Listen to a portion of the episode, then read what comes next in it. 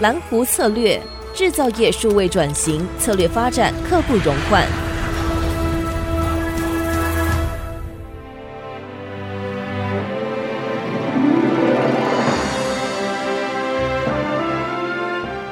蓝湖策略建构台湾制造业转型指南，善用科学管理与智慧科技，抢占蓝湖市场，虚图霸业。听众朋友，大家好，欢迎收听蓝湖策略数位转型，我是主持人简真富。今天播出的是我们的专题报道：蓝湖策略制造业数位转型策略发展，刻不容缓。在解释蓝湖策略之前，让我们先简要的了解台湾产业发展跟就业的一些情况。台湾的中小企业，特别是制造业，是我们就业人口的主体。根据经济部最新一版二零二二年经济部中小企业白皮书的统计，台湾最大规模的受雇人口就是中小型的制造业，总共接近一百九十一万五千人，占全国二十点九 percent，也超过所有大企业受雇人口的总数。那过去三十几年来，我有幸接触了很多台湾的本土产业。这些产业在面对国际的竞争挑战的时候，其实都是一些小而美的蓝湖市场。那这些产业当然要不断的升级，也面临很多的挑战。所以在我们这个节目里面，其实就希望能够介绍更多的企业，让大家可以导入科学的管理跟智慧的科技，然后才维持。各个蓝湖市场高毛利的隐形冠军。那此外，在很多的产业做得好以后，当然它也会不断的扩展或发展它的一个规模，或是它的业务的范围，朝向大型的企业集团，或是复制不同的蓝湖。那在产业大者恒大，或是更多的这种产业生态系统发展的演化的过程里面呢，我们觉得。半导体产业因为它的演化速度快，所以它已经变成一个完整的生态系统。那怎么样把这样的一个产业生态系统的一个概念，可以让它复制到台湾的其他产业，来推动整个普遍的升级？我们认为是一个非常重要的一个事情，特别是很多产业。都会听到，哎，我要变成某某产业的台积电。其实台积电固然很厉害，但是整个台湾是一个完整的产业生态系统。所以，如果今天只看到 A 公司或 B 公司成功的地方，而忽略了它整个支撑的环境，其实不一定足够。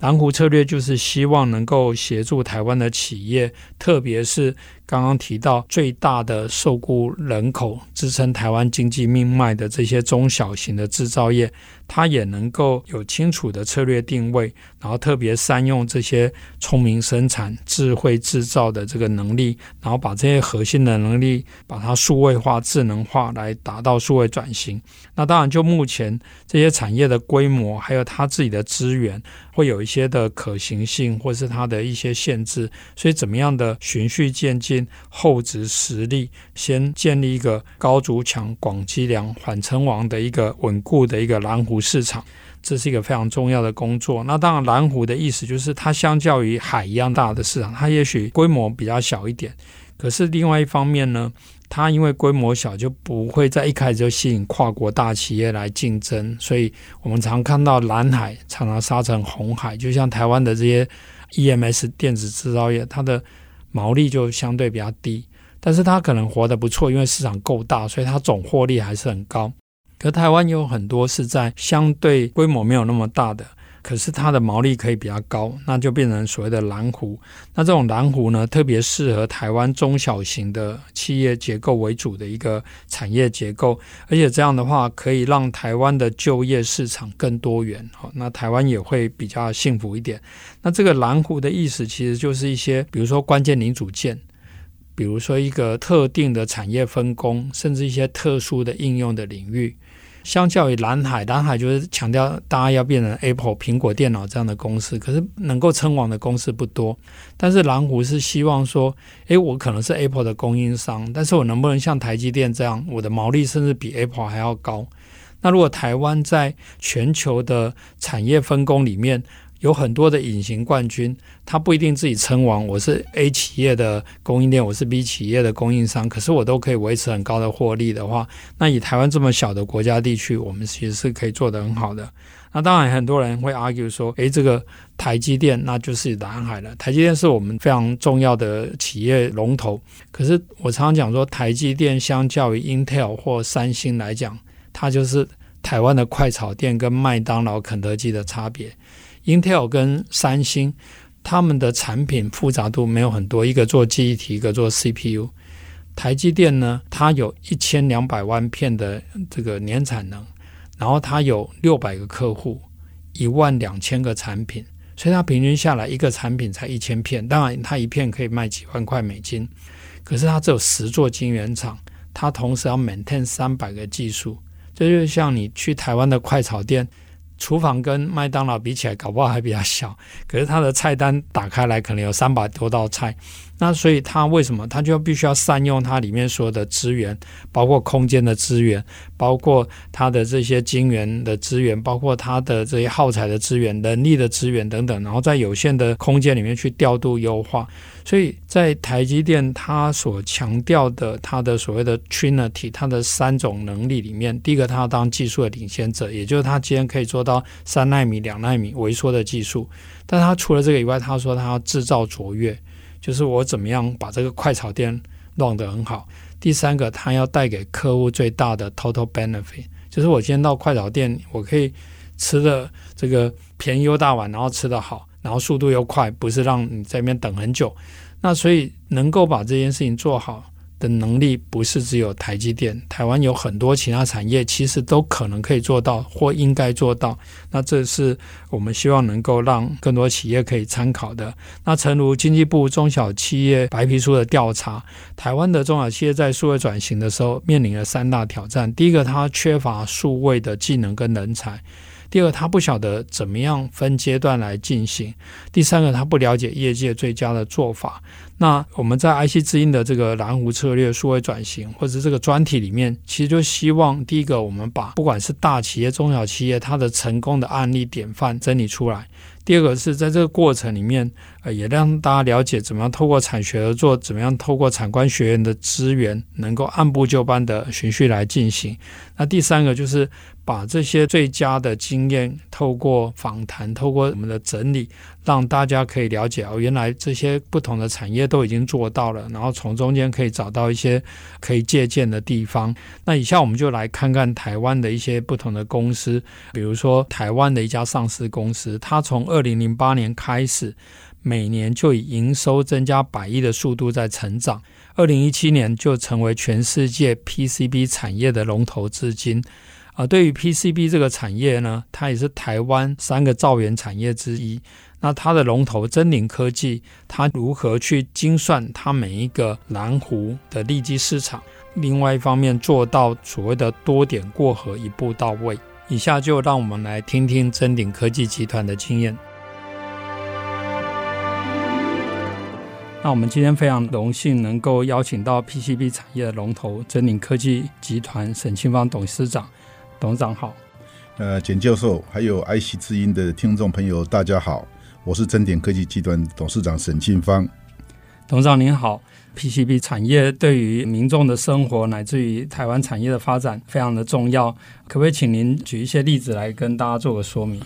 印刷电路板产业与我们生活是息息相关的。只要是需要用到电的产品，都需要 PCB 电路板。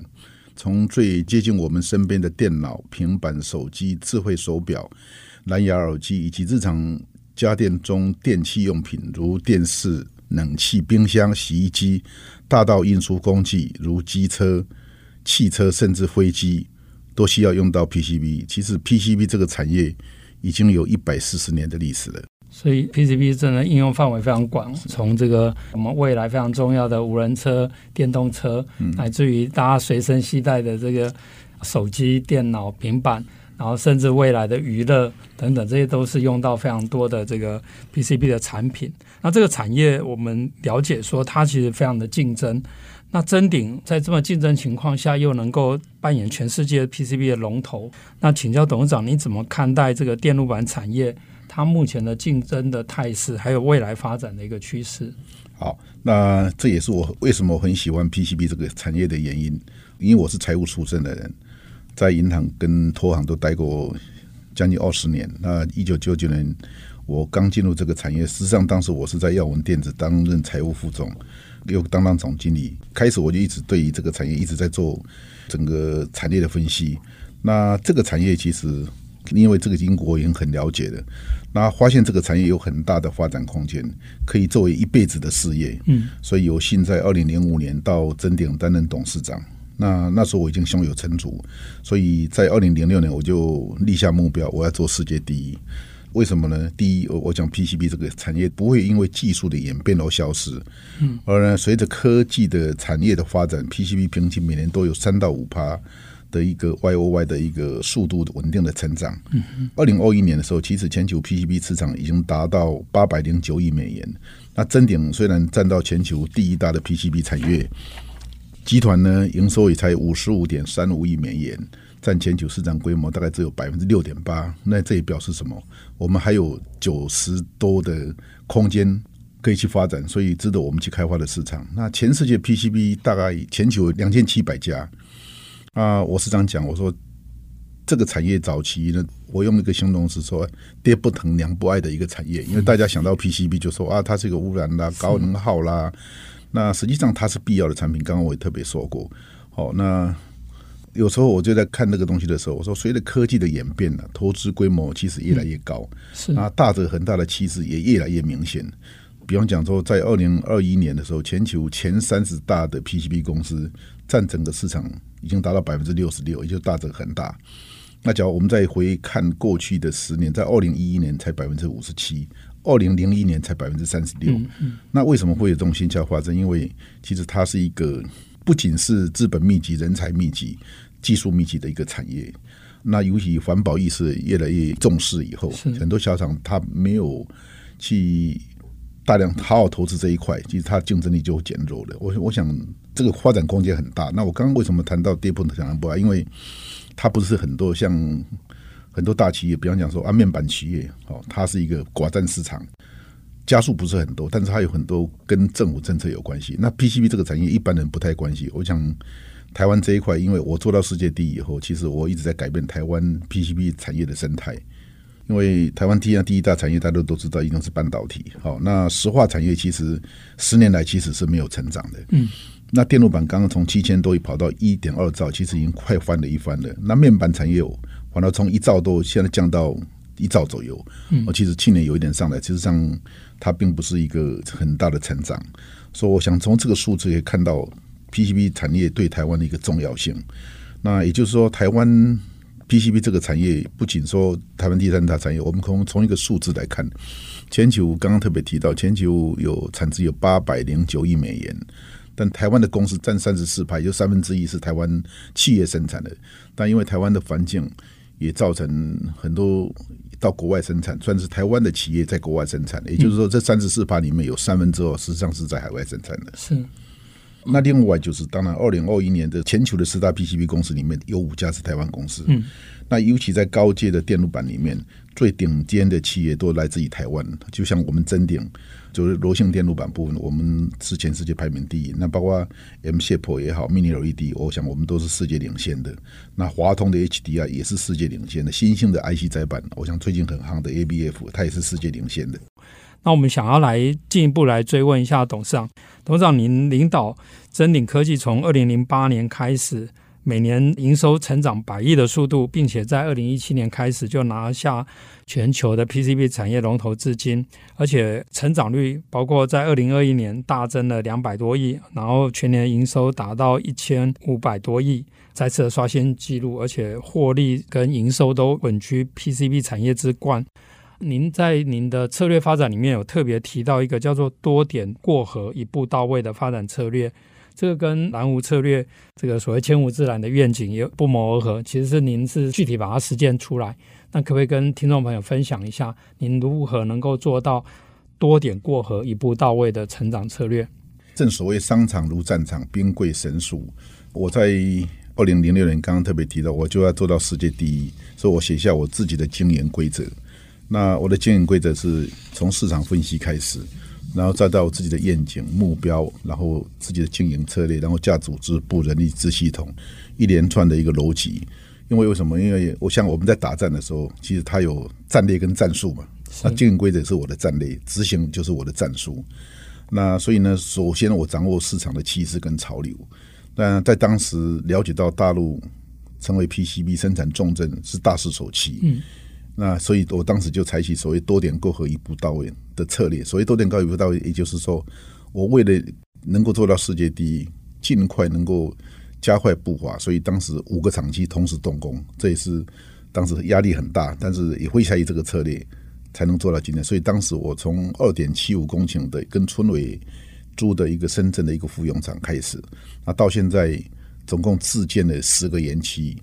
加上一个印度租的厂房，所以我现在厂房已经占地到一百五十四公顷的跨国企业。那除了掌握区域的发展趋势以外，我的经营规则最重要是要就是要做市场分析。说我有一份战略地图，详细列出各产品的市场规模，哪些客户可以开发，哪些客户我还没开发。那这就是所谓很清楚接下来的销售计划，其实跟产能规划逐步实现所谓这个千古之南的一个愿景。我我想正所谓知己知彼，百战百胜啊！我的笔记本里面详列了所有的，不仅是客户。我的竞争同业，甚至我的策略伙伴，就是供应链的一个各项资讯。这些资金包括什么？他们的财务状况，他的厂房在哪，规模有多大，甚至他经营者的背景跟经历，我都一目了然，可以看到这些东西。因为这些东西其实对我在做很多的决策分析，其实是很重要的。那另外，我在公司我来了以后，就设一个产业分析小组，每天帮我关注最新的时事。最及时的信息，那这样子我就可以很快速做决策，针对各种突发状况，随时做弹性的调度跟应变。这就是我刚刚特别提到，就是商场如战场，兵贵神速。那做任何决策其实是要有根据的，不是盲目的。是，是哦，有很多人认为说啊，我决策可以随便做，其实不是的。我做任何决策其实都要有根据的，因为有这种大量的数据跟产业分析，让我每一个决策不会说啊，这个很很随意的去做这个决策。从真鼎沈清芳董事长的经验分享，告诉我们市场分析、竞争者分析，还有供应链的财务管理等等，可以掌握时事产业的战情等观念，甚至不分企业的规模，经营者都需要的一些共通的法则。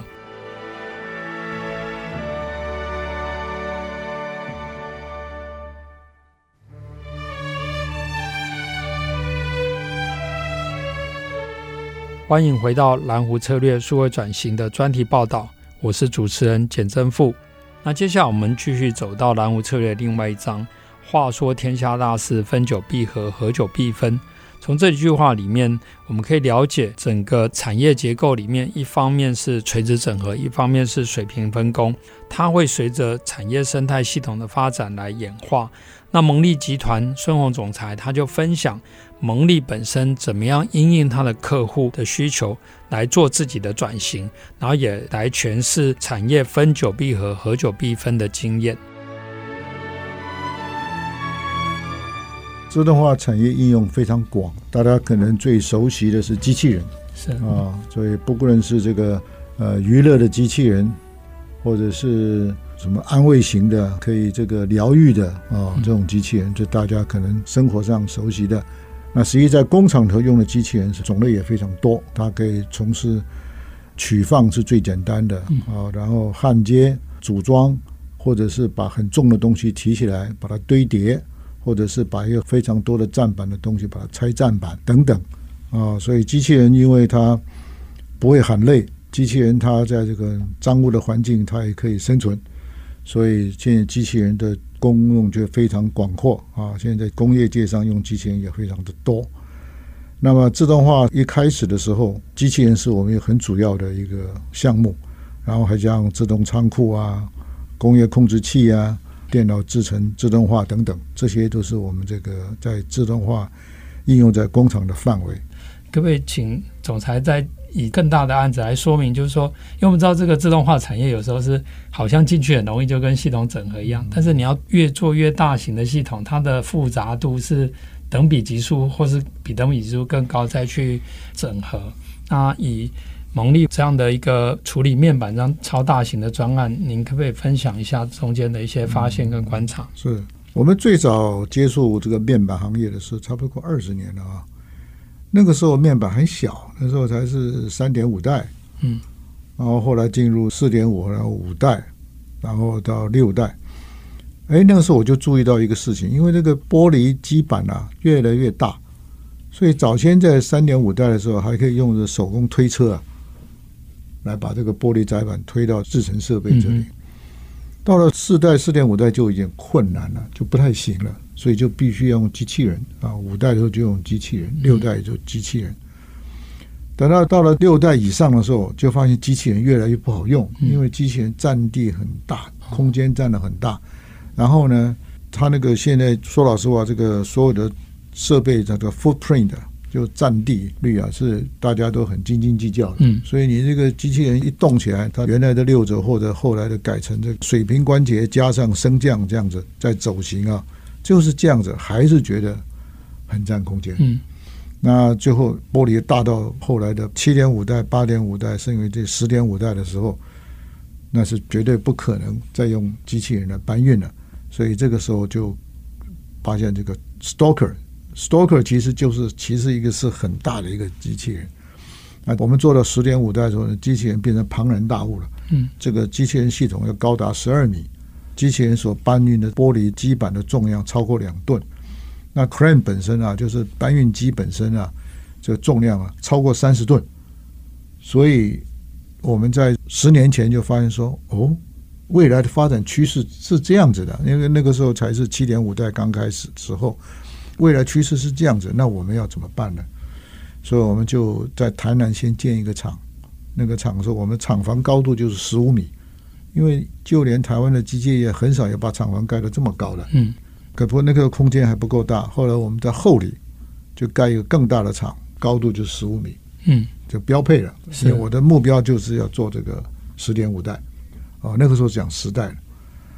我的机会就来了。所以六年前我们就要做十点五代，那十点五代就要先做一个实验工厂。嗯，要展示给我们的客户来看，所以我们就必须建一个十点五代的设备的实验工厂，设计好做成 prototype，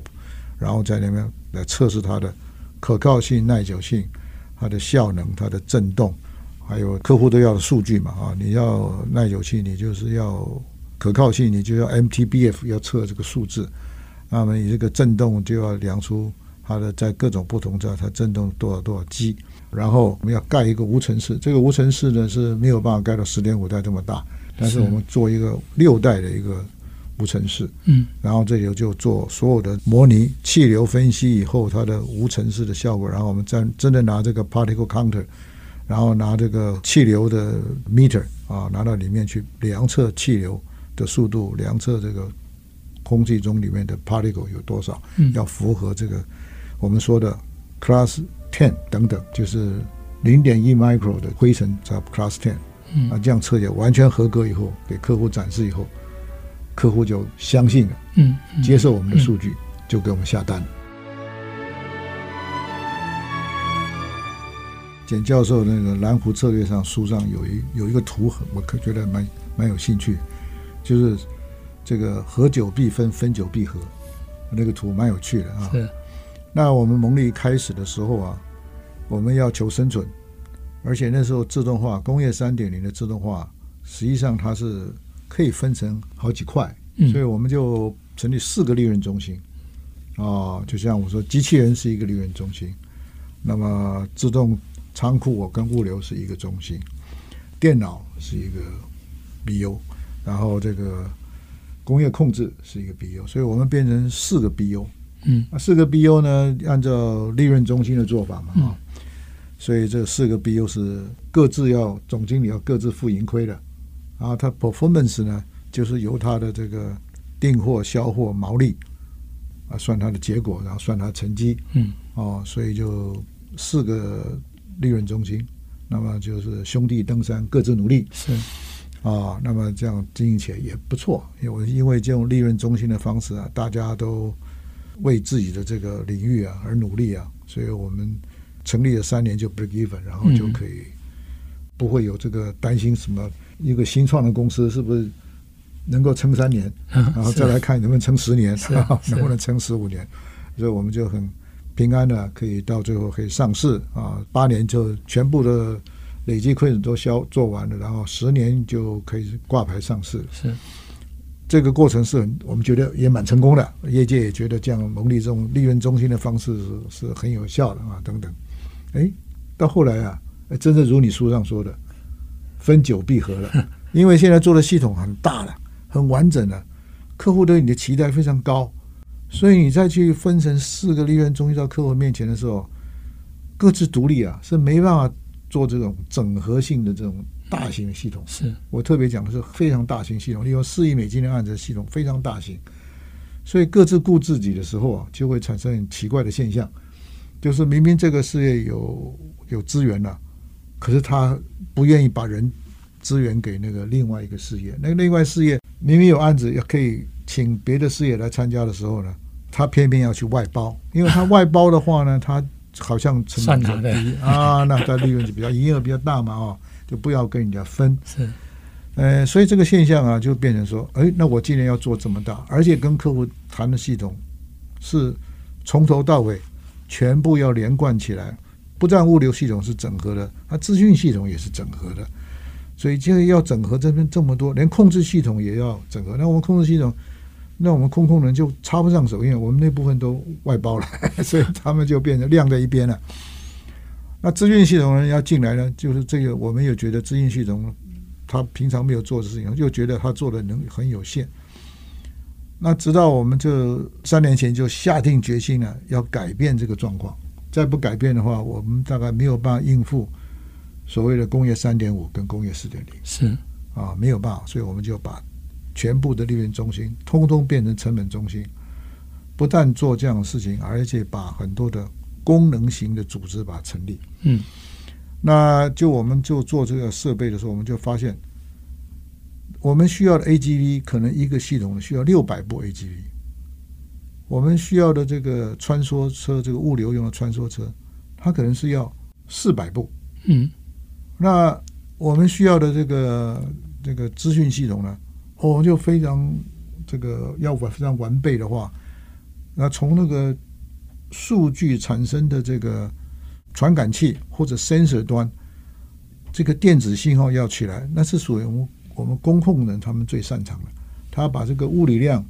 转成了这个电子信号，又把电子信号怎么来收集起来啊？当然以前的话，我们就是看那个 log，嗯，哦，就是这个所有它的这个电子信号的记录，然后从这个 log 展开以后再去解读嘛。发现人没有办法解读，因为那数据量太大了。以前是几倍、几 G，现在到几 T，而且几 T 现在不是很长的时间，可能。几个小时就几 T 的资料出现，那这个用人来解读，眼睛都看花，你也你也没有办法解读了。所以就必须让资讯的人要进来，而在资讯人进来，把这个前端最前端的这些电子信号，把它变成数据，变成可视化，可视化以后再去解读，解读完以后变成透明化，还有把它 modeling，modeling 可以做 forecast，哦。可以知道这个现状，所以这一整套这样做起来的话，就必须把原来的工控的人、做空控的这些人，跟原来做数据人，跟我们后来做大数据分析的，跟这个解读的人，那我们人还不够，我们要请外面请顾问啊，我们要外面请这个专业的公司来协助我们。那这个自动化的领域也是一样。那我们以前做设备的时候啊，讲这个 reliability 啊，可靠性，嗯。可是怎么样达到可靠性？哇，这更早以前，我们在十年以前已经成立这个技术中心，我们就请，因为我们把这个这个研究所毕业人放到各个事业单位，就发现他们不太会用，因为去了以后他们就把它做 engineering 用，嗯，那这样 researcher 呢，必须要用很多很尖端的这个电脑分析的工具，那这个必须在呃有好的这个除了硬体软体以外，还要这样子有这个训练的。研究所训练的这样的人来去解读，所以我们设计的时候就必须从力学、热力学，从这个流体力学啊，然后从这个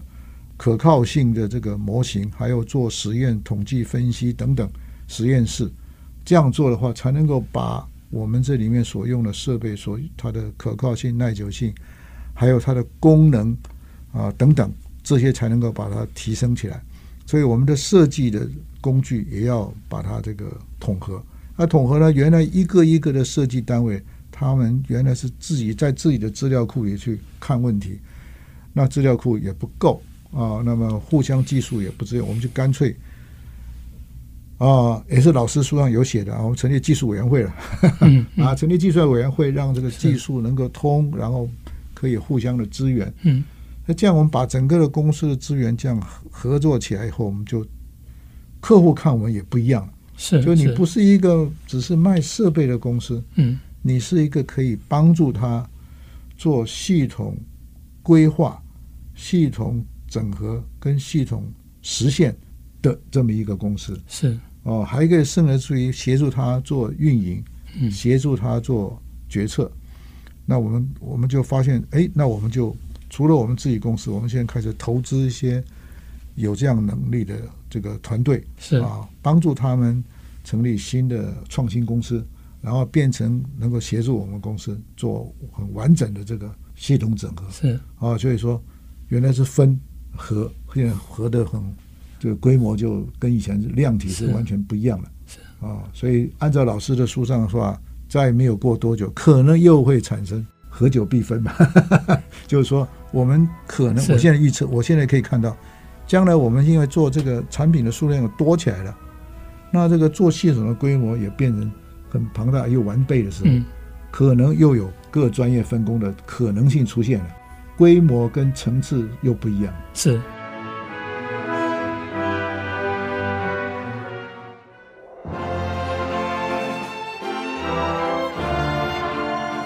蓝湖策略发展数位管理科技，带动产业聚落共同升级，打造千湖之蓝。接着，我们再来谈另外一个产业分久必合、合久必分的例子，也就是产业聚落跟供应链的整合。那我们把目光转向台湾台中精密机械的一个聚落。那这个产业一方面是我们的工业之母，但是另外一方面，随着产业变成智慧机械，它已走向科技化、智能化。那台中精机的黄明和董事长，他分享台湾工具机产业 M T 联盟，非常令人印象深刻，特别是台湾的业者是。好熊绕回求进步，在这个过程里面，这些龙头的厂商他们不尝试的分享，那结合产官学研的资源，所以让这些参与在中间的，不管是小厂、零组件厂，大家一起普遍的成长，然后整个发展成一个在世界举足轻重的一个产业聚落，也是台湾非常成功的一个典范。台中地区在日据时代哦，它就有一个很出名的这个机械工厂设立在台中地区。啊，像很多这个台中地区的这些老一辈的公积机产业的老板，哦，还是说他们小时候就做黑手的时候，就是在这些日记的工厂学的一技之长。就像我的父亲，算是蛮具有代表性的。是，因为台中经济成立到现在已经有七十年的历史。我们是成立在一九五四年。那事实上，我父亲小时候他是彰化人，他就由彰化到台中来就业。啊，那时候就是到日本有一家很出名的东洋铁工厂去做工，然后就是这样开始学的一技之长。那后来日本撤走了之后，那就留下了这些人员。那这些人员就在开始在台东地区做一些机械制作的东西，像。早期就是做农业机械，像稻壳机啦、检验机之类的工作，然后来慢慢的随着台湾的工业发展，那时候正好战争刚结束，百废待兴嘛，所以那时候我父亲就找到了这个啊，公积金里面最基本的牛头刨床，也算是台中经济的这个创业机种。所以当初他们买这个牛头刨床，是跑到高雄的拆窗厂，好去买那个俄罗斯在床上留下来的那个旧机台。然后开始自己去拆，啊，因为他们就是自己用手工去做、去画图，哦，有一种我们现在讲的这逆向工程，是是。啊，逆向工程的方式去做一台机器，这样做起来的。所以，事实上中部地区就是。这样慢慢的形成台湾的一个精密机械重镇。但是另外一方面就是说，在中部类似像台湾经济这样的故事可能很多，所以它才会形成一个完整的脉络。您怎么观察中部的这个产业生态？为什么能够变成好像像我在蓝湖策略里面讲的千湖之蓝？为什么大家都可以都做得很好？有什么样的特殊条件或环境文化？我我想是这样的，因为我们这个哦精密机械产业、工机机产业，它的这个产业的文化就是比较草根性。嗯哼，哦。那这个草根性的状况之下，因为当初大家规模都不大，所以不可能说一台机器里面所有的相关零组件都由一家工厂来完成。它可能里面哦，像说我们晓得这个工机机产业里面最基本的就是环刷嘛，铸造。是。那事实上没有几家公司它能够自己拥有铸造厂，嗯，所以可能就是有专业的铸造厂。那这个专业的铸造厂，它可能就同时供应中部地区，也许有。几十家的这个工具机产业来用，嗯哼，啊，像说这个钣金厂也是一样，嗯哼，因为机器的话做出来以后，它有外观钣金，那我们所说的这个钣金厂，就是好像我们人在穿西装一样，嗯哼，但是这个每一家公司它规模不够大，它就没办法设立钣金工厂，所以这个就有专业的钣金工厂的成型。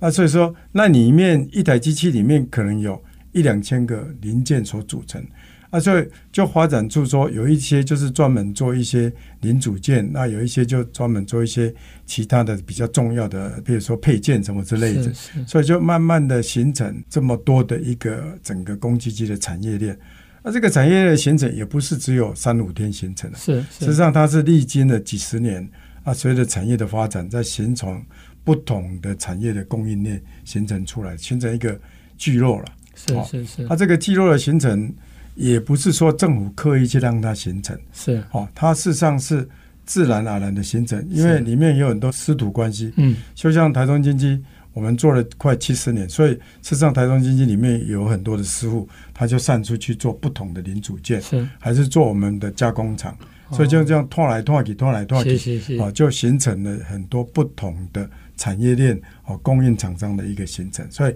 这个算是一个自然形成。那后来当然。在后来的这二三十年，嗯，政府就大力的去帮忙，是这个产业的形成更加的健全，哦，产官学研就加进来帮忙，所以就越来越健全。哦，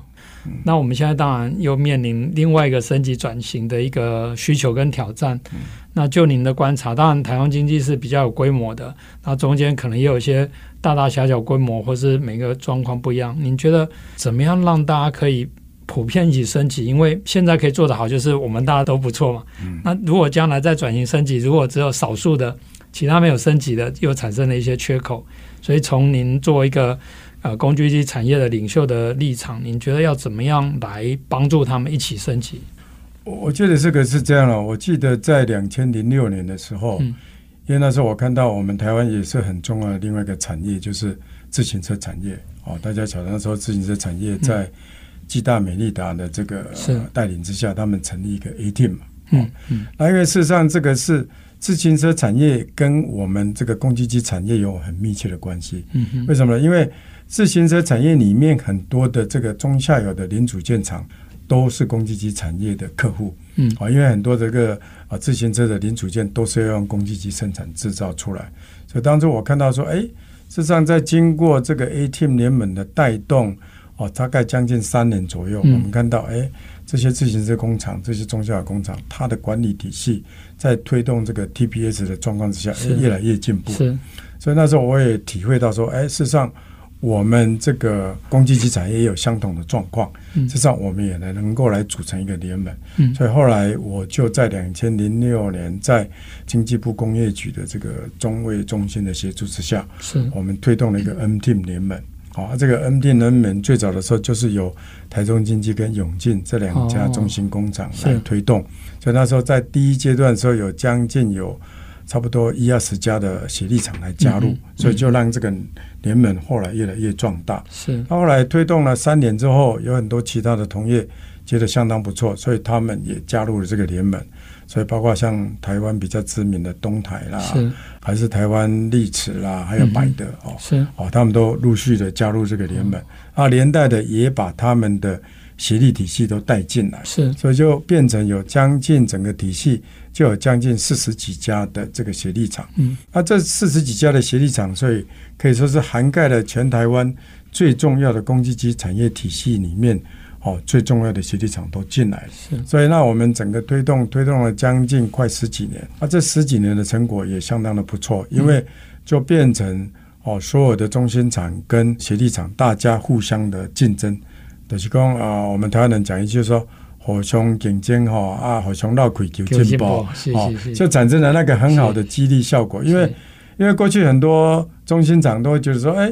很多的这个同仁都会觉得说，哎，我们已经做得很好了哦，我们都做得比别人好啊。但是后来因为经过这个互相的交流跟观摩，彼此都去看，就发觉说，哎，别人做得比我们更好啊。哦，所以不管中心厂或协力厂，都借着这种。每年有两次、三次的互相观摩，嗯、然后我们也透过中卫中心这边聘请外部的顾问，包括请日本的顾问，包括台湾的很多的顾问都加入这个团队，所以就带动整个我们台湾哦公积金产业哦上中下游的一个进步。后后来也因为这样的一个进步状态，就让我们台湾的这些零组件，他们也能够以台湾的这些中心厂做一个。哦，练兵的一个地方，嗯，啊，因为这个全世界的公积金零组件都是可以共用的，是，所以后来像哦很多欧洲的、德国的这个中心厂，包括日本的工薪厂、美国的中心厂、韩国的中心厂，都跑到台湾来买这些零组件，哦，哦，而且就带动整个零组件后来蓬勃发展，是，后来他们的蓬勃发展，他们的产值事实上都不输中心工厂了，哦，他们的规模也逐渐的中大型化，是。哦，他们后来很多的规模都超出一些比较中小型的这些中心厂，它就慢慢的就形成，就像啊简教授所提的这种蓝湖策略里面的千湖之蓝，是是是、哦，真的是这样的一个形成的。哇，啊，当然，因为过去在 MT 联盟算是我们哦产业面自己来主导，嗯，那、啊、这个同归共轨这个观念的延伸，就是由政府来主导。哦，就是透过行政院这个啊业者两执秘是。啊，再透过工业局这边，然后再由哦现在的精密机械发展中心 PMC 是，然后整合这些产业，哦有几家的中心工厂跟所有的这些相关的这个协力厂大家导入，嗯，以零组件来讲，就是说希望大家能够产生一个啊，比如说一些制度规范。品保检验制度是属于大家能够共用的，建立起一个更完整的一个品保的检验制度。啊，再来就是把一些比较能够大家共用的一些关键性零组件哦做得更好，精密度更高。是，因为这个就是在基础上，我们台湾现在要发展更高阶的机器。是，啊，这个就是要更精密的零组件来组成更精密的这个检验的屏保的检验规范。来制定是才有办法把整个台湾的攻击机产业哦迈向另一个高阶的一个境界，才有办法跟日本、德国来竞争了。华人的水饺其实卖到了波兰叫做 Pieroski；然后意大利有 Ravioli，然后印度尼泊尔有 Momo，韩国有馒头。然后日本有 Gyoza，俄罗斯有 Pelmeni，哇，那各式各样的东西，其实当全世界都吃像这样水饺相关的产品，包含我们以为是华人专属的小笼包或小笼汤包，是，其实在俄罗斯也有像这样的产品，他们叫 Khinkali 或者叫 Manti，是，然后在其他国家像波兰也有很多的。刚刚刚听了一些已经成长大企业的一些案例。呃，我们可以再回头看看台湾的一些中小企业，特别是在一些利基型的应用。您刚刚也听到这个充满活力的声音，它其实是来自于安口食品机械年轻的总经理欧阳志成，他们研发各种食品的制作的设备，已经打入到全球一百多个国家的市场。啊，非常的有意思，而且安口食品机械所面临的挑战，跟它的解方，还有它在转型中做的努力，跟半导体产业其实有很多异曲同工的地方，也值得大家来借鉴。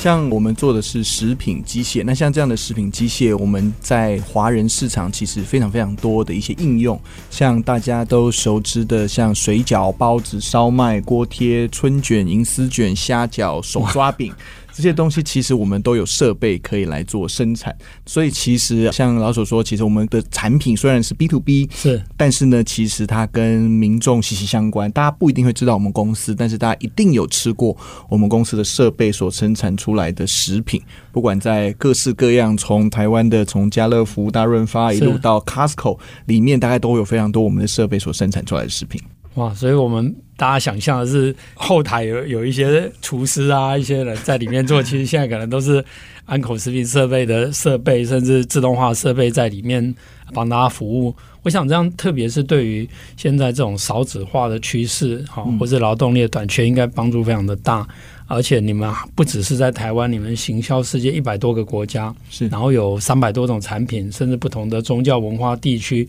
都可以用到贵公司的设备。是，那像刚刚有跟大家分享过，我们其实做很多像水饺、包子、烧麦、锅贴，像这样的一个产品。那很多人说，哎，你们做个水饺、做包子，那为什么可以卖到全世界各地？那其实呢，全世界都吃很类似的东西。嗯，举例来说，我们最华人，像我们台湾人很喜欢吃的水饺或锅贴，其实全世界都有像这样的食物。是，所以很多各国的种族食品，就是我们可能像华人习惯吃的食物，东欧、俄罗斯人习惯吃的食物，其实我们都把它称作为种族食品。其实他们有非常多的这些相关，所以我们在设备上面可以依据不同的国家跟民族去做到配方的调整，以及这些克制化的一些微调，我们就可以把同样的设备，但是就可以去制作不同种类的食物，所以我们去做到这样子的一个延伸。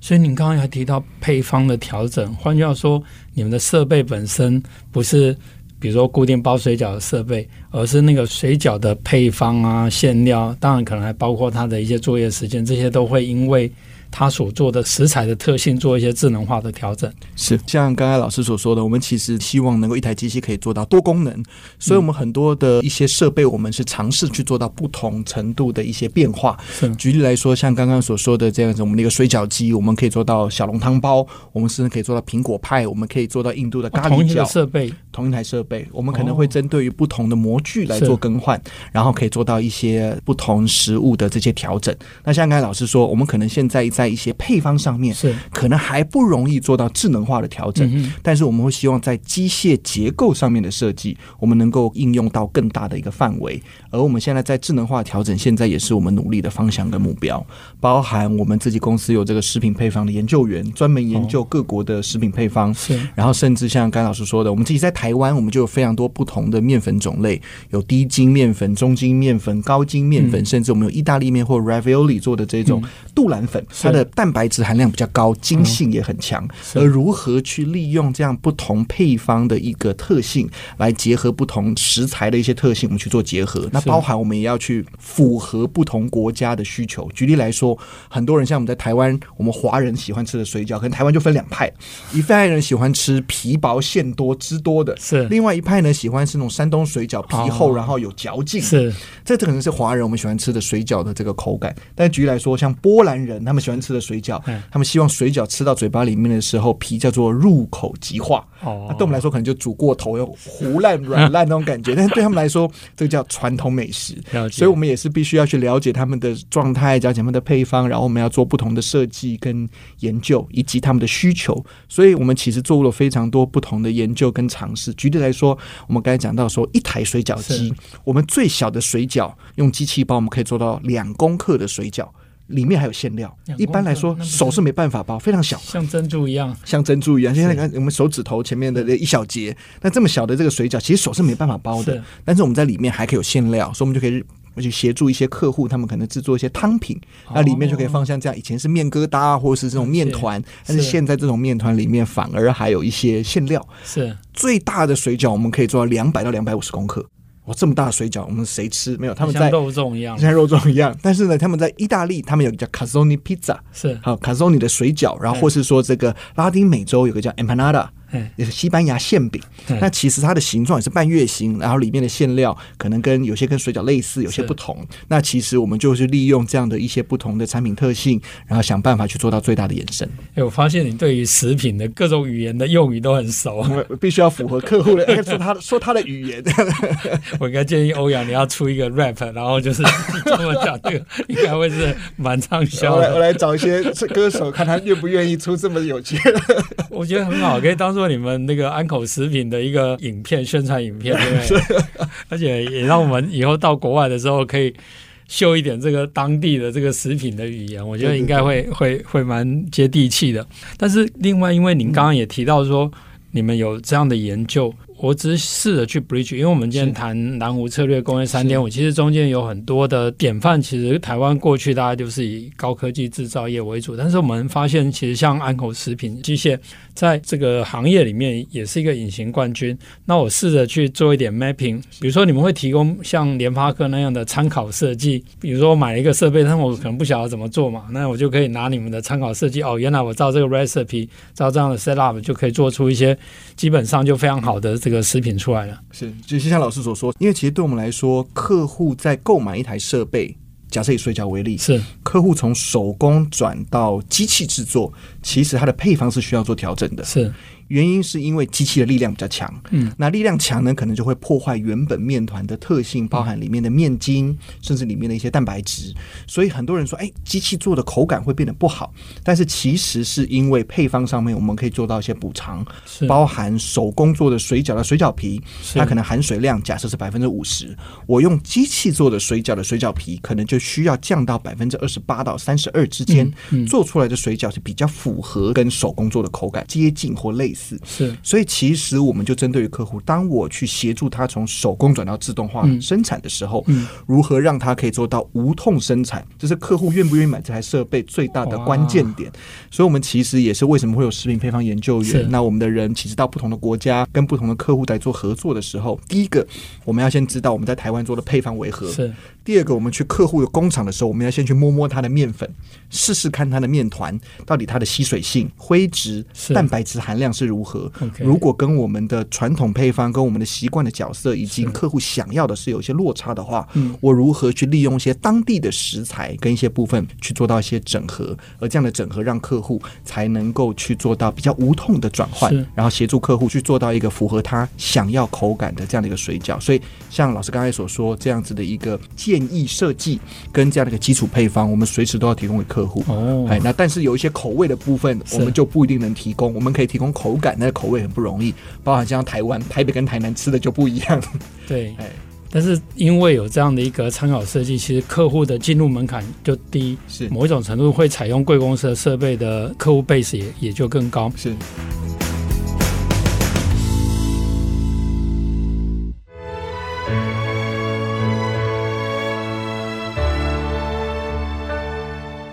欢迎回到蓝湖策略数位转型的专题报道，我是主持人简正富。我们刚刚提到了 IC 设计，提到了机械产业，甚至包水饺。那我们现在来看科技业跟中小企业之间，它在它的经营管理、聪明生产、智慧制造，其实它的差距并不是那么的遥远。那以下我们就来看看，怎么样从富国神山的台积电、台湾记忆体大厂旺宏电子的案例，再来看看这些晶圆厂。过去，因为我有幸可以参与在他们的一些产学合作，甚至借调，了解到中间如何利用 AI、大数据、智慧制造去优化制程，提升它的生产效率、晶圆的产出效率、空间啊，甚至节能减碳等等。以下我就来分享一些当时合作的一些经验。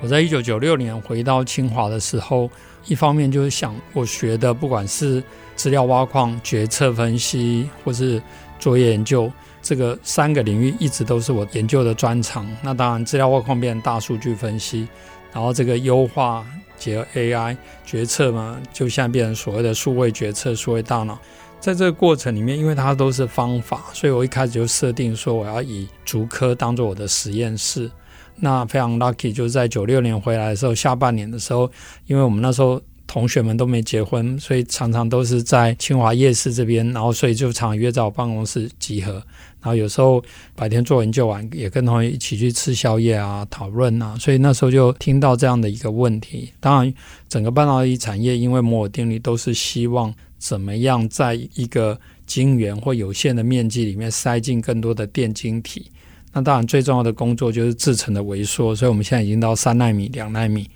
除了萎缩以外，就是把精力每一个做得更小以外，其实怎么摆也会影响到你可以摆放的个数。那这个就是一个优化或是决策的问题。所以我那时候在听的过程就说：“诶，这其实还有一个这样的问题，因为当初大家只想的是把它摆得更小，就好像我开一个补习班好了，补习班就是要尽量多收学生嘛，所以你可以看到补习班的位置都很小。”那所以大部分的补习班的想法是说，诶，我这个位置可不可以再小一点，椅子再小一点，让学生可以塞进去？那我的想法是说，诶，我怎么摆这个椅子，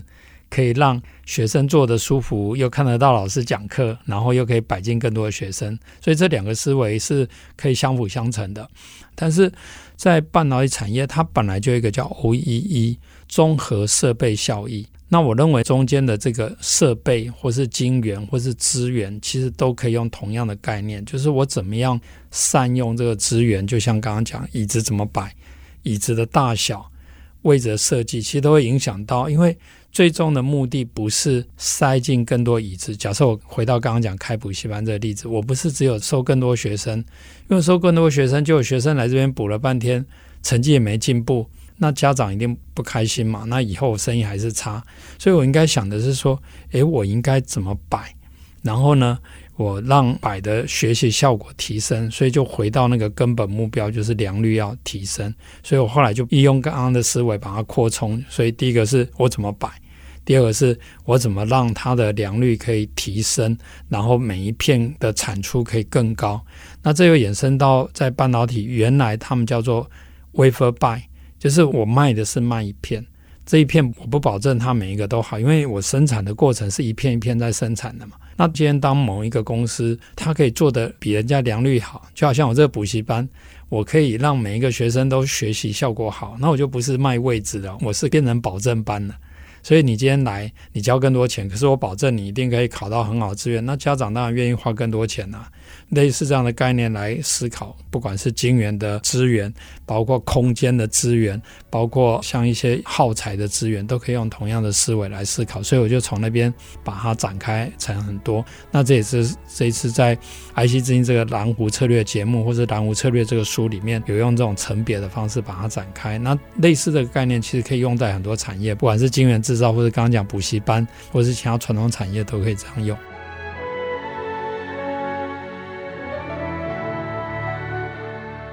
在一个可用的晶圆面积里面，它有一些是被限制，比如说以前有定位点，比如说它底下可能会有一些产品的资讯。那因为以前在摆放的人，他并没有去想怎么摆更好，所以大家就对称了。所以第一个是定位点的地方就浪费，因为那边不能曝光；第二是它的边边被压到的就不行了。那就回到刚刚补习班的例子，就好像我把两根柱子放在教室的中间。那这个不是只有柱子的地方不能坐人，柱子旁边、柱子后面都看不到啊。那你可以设计好，然后让它的柱子不要在正中间。所以他们后来都是在那个叫做切割道，就好像我本来就有走廊，我可以利用这个走廊来做一些不会影响到学习效果的事情哈。那另外一个就是说，刚刚提到你边边角角都用不到，压一半也是坏掉，压三分之一也是坏掉嘛。所以它其实不一定要对称。他应该想办法去让它塞进去更多，所以可能两边都压一半，还不如只压一边，然后另外一边还可以救回来。它其实会跟不同的产品有关，因为大小不一样，所以被压到不一样。可是因为以前没人做，所以那时候做的时候，它的效益非常的高，不用做任何努力，只是透过这样重新摆放就可以增加五 percent、八 percent 的都有。在当时的规模跟价格换算起来，就已经超过几十亿。当然，那些公司他们当初都有讲，所以我在早期接受访问的时候都有引用。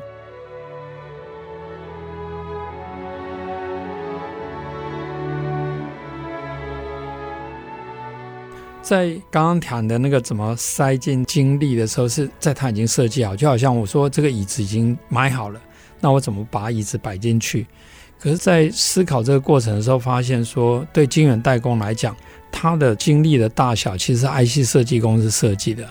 那 IC 设计公司的人，他只是要把那些电晶体这些 IP 摆进去，他其实没有想说我到底是三乘五好还是四乘四好。那所以，我们今天如果在晶圆代工厂可以提供一个功能，说，诶，你这样塞的话，以这个尺寸来讲，你可能只能够塞五百个。可是你如果愿意稍微微调一下，你搞不好可以塞六百个，因为长宽比例不一样，其实会影响到它摆放哈。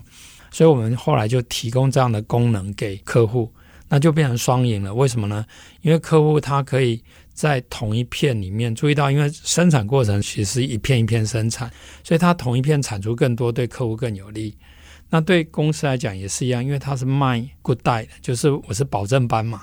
所以我等于花比较少的资源，我就可以保证这样的产出。那对我的产能使用也会比较少，所以就等于双赢。那所以这样的功能就提供给客户，然后让他们去思考。所以这是为什么把它叫做综合晶圆效益的目的。那这个空间利用的概念，不只是用在半导体的晶圆，它可以用在货柜的空间，用在所有的晶圆。那这也是后来我们推动全面资源管理的一个概念。我们以前帮一个汽车零组件的厂做这种叫做货柜的摆放，因为你可以想象那个货柜啊，它就是有点像以前有那个俄罗斯方块，因为汽车零组件它有的长有的大，而且都是要把它塞到货柜里面，所以呢，我那时候去参观那个他们的货柜厂，因为货柜是一个劳动的工作嘛，所以通常都有一个像老大一样在那边指挥嘛，哈，然后一堆都是出劳力。可是我那时候看，我就说怎么去把它搬进去，当然是这些工人要做的事情。可是如何去摆放，不应该让他们来做啊。可是因为他负责，那你是工程师，通常就尊重他嘛。所以我那时候就发展一个刚刚提到空间优化的一种排货柜的系统。所以我根据求解上就把怎么摆，可以在这个三度空间里面摆进更多大小不同的箱子，甚至还要考虑到它重量、重心的平衡等等。等到决定了以后，我再把它产生一个叫做排货柜的顺序。因为求解我们就知道说对应的位置在哪边，可是我可以把顺序产生出来。你第一个应该先从最里面最下面开始摆，然后以此类推。所以这样的话，老大他就不用在那边指挥，而且有时候摆进去摆不下去，他们会搬出来再重摆嘛，为了要增加那个空间利用率。我现在不用电脑帮你求解啊，求解完就产生一个报表，告诉你第一件。摆哪边什么位置？第二件摆哪边？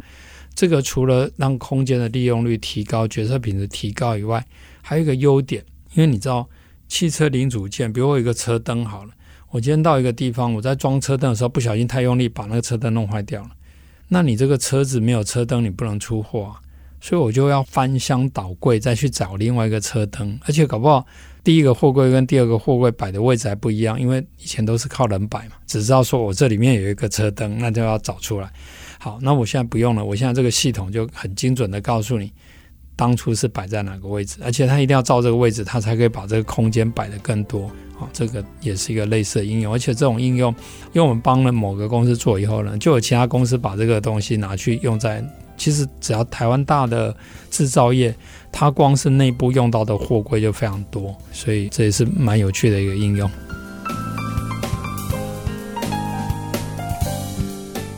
然而，要引进新观念，做好数位转型，其实需要克服很多的困难，包括企业的文化、员工等等的挑战。大企业的观念确实与中小企业有一些共通性，值得参考，但是也不能够硬套到别的产业。其实每个公司都有它特别的地方。那安口食品机械的欧阳总经理，他也分享了一段非常真实的经历。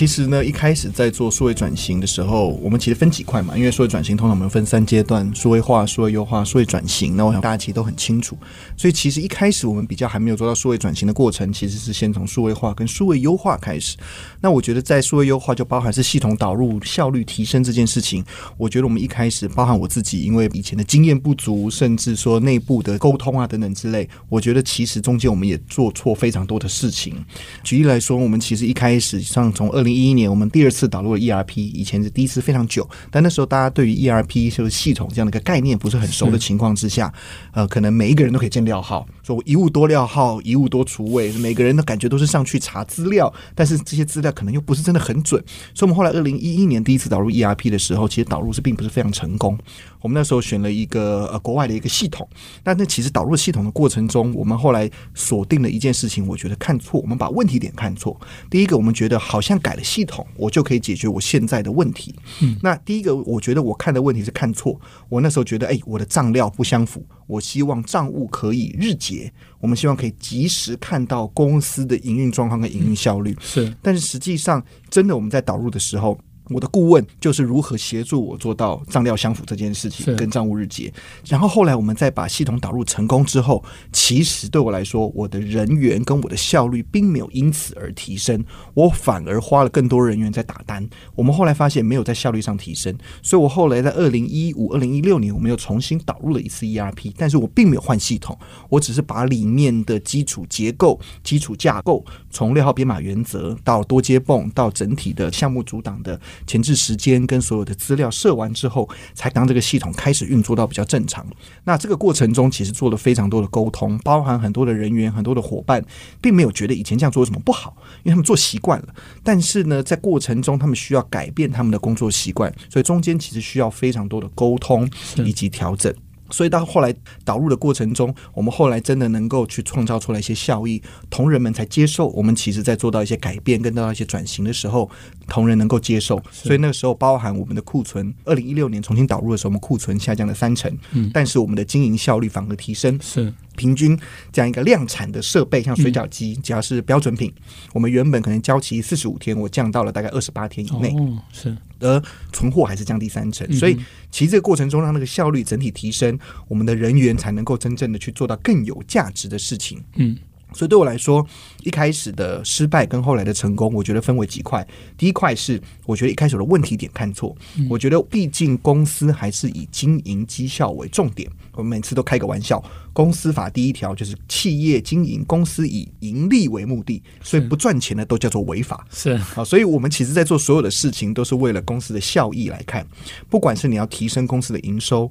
还是要降低公司的成本，还是要降低公司的经营费用，我来提升我的。尽力，我们所有所有的一切都是应该要卡住我们公司在财务上面的指标，周转率、各式各样的趴数，甚至我的现金循环周期。这些事情其实都是对公司最重要的事情，所以我们后来在 ERP 的导入，甚至我们后来去做到 CRM 的导入，都是为了如何去降低费用，甚至提升客户的满意度、提升营收为目的来去推动这件事情。所以伙伴在针对于接受这些目的的时候，会针对于为什么我要做这件事情，会比较有感，而且他可以做到数据化跟绩效上面的呈现。那这件事情的改变，对于伙伴的接受度能够提高，那也同时在过程中也能够。比较好的说明。那另外一块，其实我们在过程中发现，其实，在系统导入上面，因为要改变很多伙伴的工作习惯，所以单纯有时候内部的沟通不一定真的有效。很多时候，其实我会需要一些外部资源，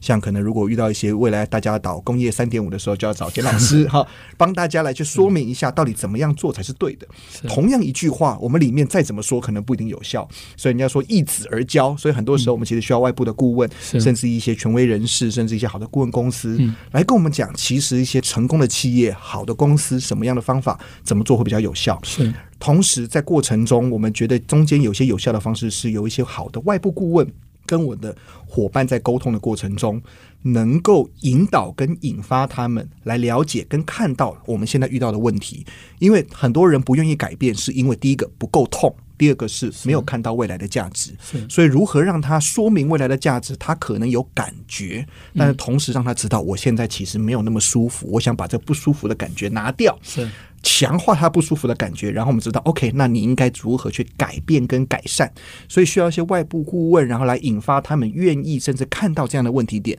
然后呢，在过程中，对我来讲很重要一件事情，就是如何把流程做对。这个组织流程系统其实是我们在数位转型或者数位优化很重要的关键点。那其实这一块也是目前台湾数位企业总会理事长陈来柱老师，他是我的，真的是我的恩师。是，他其实教给我们非常多很好的这个转型的一个观念。那组织流程系统就是他。带给我们的。是。以前，我觉得很多时候我们在失败的过程中，就是我们先买了一套系统来，希望我的伙伴依据这个流程来做，然后希望每个人都愿意跟，这个通行失败，因为没有人会觉得我现在做的方法是不好的。所以如何从组织流程系统，我应该先要找到一群现在做法我觉得很不舒服的一群人，让他们看到这个问题点，同时来组织这个小团队。可能有些是新进同仁，因为他们看过其他公司的好的做法；有一些是这个组织里面的影响者，可能是老员工或者比较资深的人，但是他觉得这样流程、这样的做法，他常常跟公司抱怨，或者常常跟公司反映，他其实可以怎么样做的可以更好。这些都是我们在小团体里面是一个很重要的伙伴，作为是一个各部门的一个庄脚，而在这个庄脚里面，由他们一起来建构出来如何做到更好的优化流程，让所有人买单，然后把这样的流程放到一个适合的系统里面。是，所以当一群人愿意做这样的事情，而且改变一个好的流程，当好的流程加了工具，它才会变成是一个适合的系统。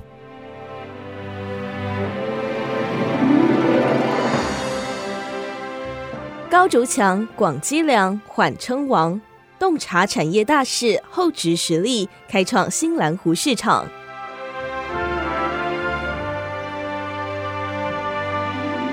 除了传统产业的转型升级，台湾还有很多不可忽视的产业，许多中小企业从最近的这些新创企业成长起来，甚至已经成长成为非常有规模的企业。那对于这样的一些新创企业，应该注意什么样的蓝湖策略？那我们来听听信华科技林宏明董事长他的新创成长策略。啊，一般我们在做这个电子系统的时候，可能要有包括里面的微处理机啦、绘图晶片、网络晶片，非常的多。所以，当你要设计成一个系统的时候，你要整合这么多的晶片啊。那所以系统单晶片就是说，尝试把这所有的这个 component 都整合在一个单晶片里面。那这样的话，它可以更好的性能啊，更低的功耗啊，还有更小的 form factor，就这样这体积可做得更小。那就是 SOC 的一个商机所在啊。但 SOC 有分两种，一种比较通用型的 SOC，就是它包山包海啊，包含了非常多的功能，然后你可以长期应用到各个领域。那另一种领域就是比较针对某个应用场景的时候设计的 SOC。那以信华科技来讲，就是我们的 SOC 就不是一个通用型的，它主要是针对这个云端远端管理的时候所设计的 SOC 啊。那但根据这个应用领域的需求，我们整个很多的功能，那这是所谓的 SOC 的一个设计跟应用。是。那我们都知道说，过去在 IC 产业，常常有人会提到所谓的一代拳王的现象嘛，哈。那您刚刚也提到，新华科技是一个专注在一个特殊应用，特别是远端伺服器的管理。那您当初怎么会选择这个 niche 或者说这个产品，然后怎么样发展，让它现在可以变成是全世界市占率第一的一个完整的 solution provider？你们的策略是怎么样？OK，我想最重要就是新华科技是一个我们叫 first mover，就是我们是一个最早进入这个领域的。我们在二零零四年就看到这个市场商机啊，所以我们是 first mover。那第二点就是说，在经过这个十八年来里面，事实上我们非常的聚焦，我们都没有分心啊，就把持续的一代一代，我们就每两年会开发一代新的这个 SOC 晶片，对远端管理需求的这样一个应用啊，所以我们非常的 focus。是。那第三个点就是说，我的客户在这个我们晶片上面开发多非常非常多的软体啊，所以当客户也要改变这个晶片供应商的话呢，它的软体可能要有很大的再投资的成本。是。那上次对清华来讲是一个非常重要的一个 protection